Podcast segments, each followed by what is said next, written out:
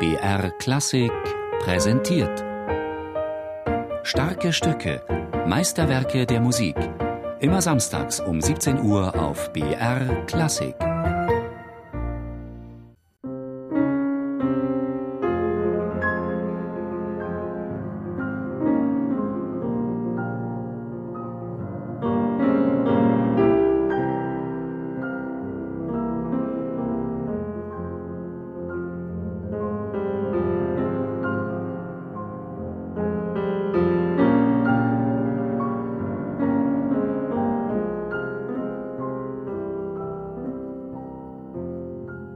Brahms lebenslange Begeisterung für die ungarische Musik hat ihren Ursprung in der Bekanntschaft mit dem ungarischen Geiger Eduard Remini.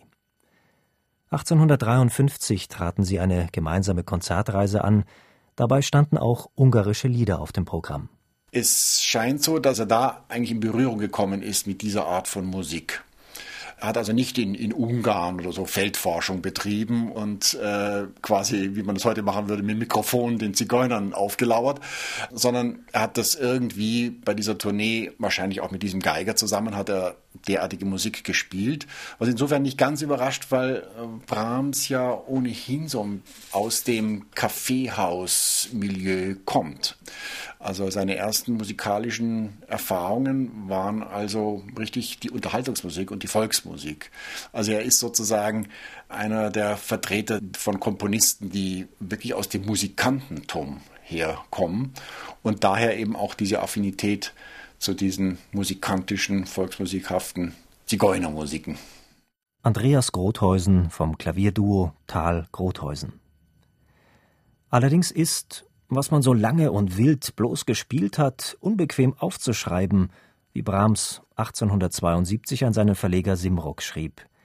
Daher ist die Entstehung der 21 ungarischen Tänze für Klavier zu vier Händen wohl recht spät anzusetzen.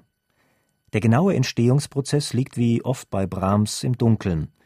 Die ersten beiden Hefte erschienen 1869, die Bände 3 und 4 1880.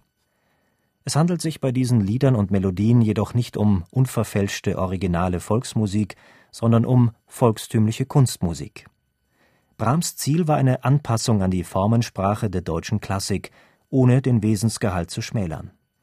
Typische Elemente bleiben bestehen, blockhafter Aufbau, häufiger Wechsel zwischen schnellen und langsamen Tempi sowie zwischen Dur und Moll. Außerdem übernimmt Brahms die extremen Rubati des originalen Vortragsstils und die gelegentlich auftauchenden dreitaktigen Phrasen, wie etwa in der Einleitung des Tanzes Nummer 3.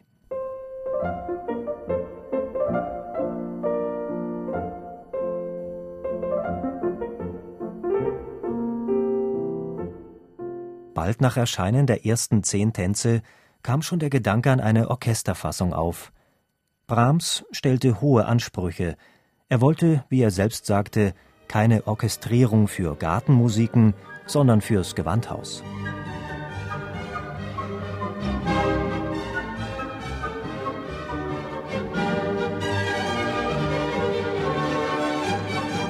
Also ich glaube sicher, dass er diese vierhändige Fassung sich ausgedacht hat, weil wahrscheinlich einfach mit den vier Händen noch mehr Effekte zu erzielen sind oder leichter zu erzielen sind. Es gibt ja eine zweihändige Fassung, zumindest der ersten zehn Tänze, und das ist extrem schwer zu spielen. Also die hat er übrigens selber auch immer wieder als Zugaben und so gegeben. Also das war seine, seine Zugabenmusik sozusagen. Aber ich denke, dass er in den vier Händen dann einfach noch mehr Möglichkeiten gesehen hat. Natürlich heute die Orchesterfassung ist per se einfach äh, populärer, weil Orchestermusik immer mehr Wirkung macht und äh, viele Leute noch mehr anzieht als die reduzierte Klaviermusik. Aber auf der anderen Seite schätze ich die Klavierfassung besonders, weil sie eben noch mehr Spielraum lässt für Spontanität und auch für Extravaganz.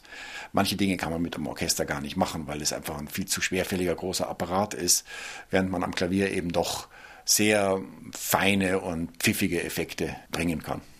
Mit der vierhändigen Klavierfassung bewegt sich Brahms in der Tradition der gehobenen Gesellschafts-, Gebrauchs- und Hausmusik, auch um eine größere Verbreitung zu finden. Man konnte die Tänze einfach zu Hause durchspielen und auf diese Weise kennenlernen.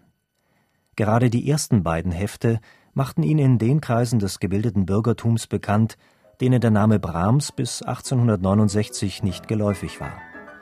So verhalfen die ungarischen Tänze auch den übrigen Werken und damit dem Komponisten Johannes Brahms zum Durchbruch.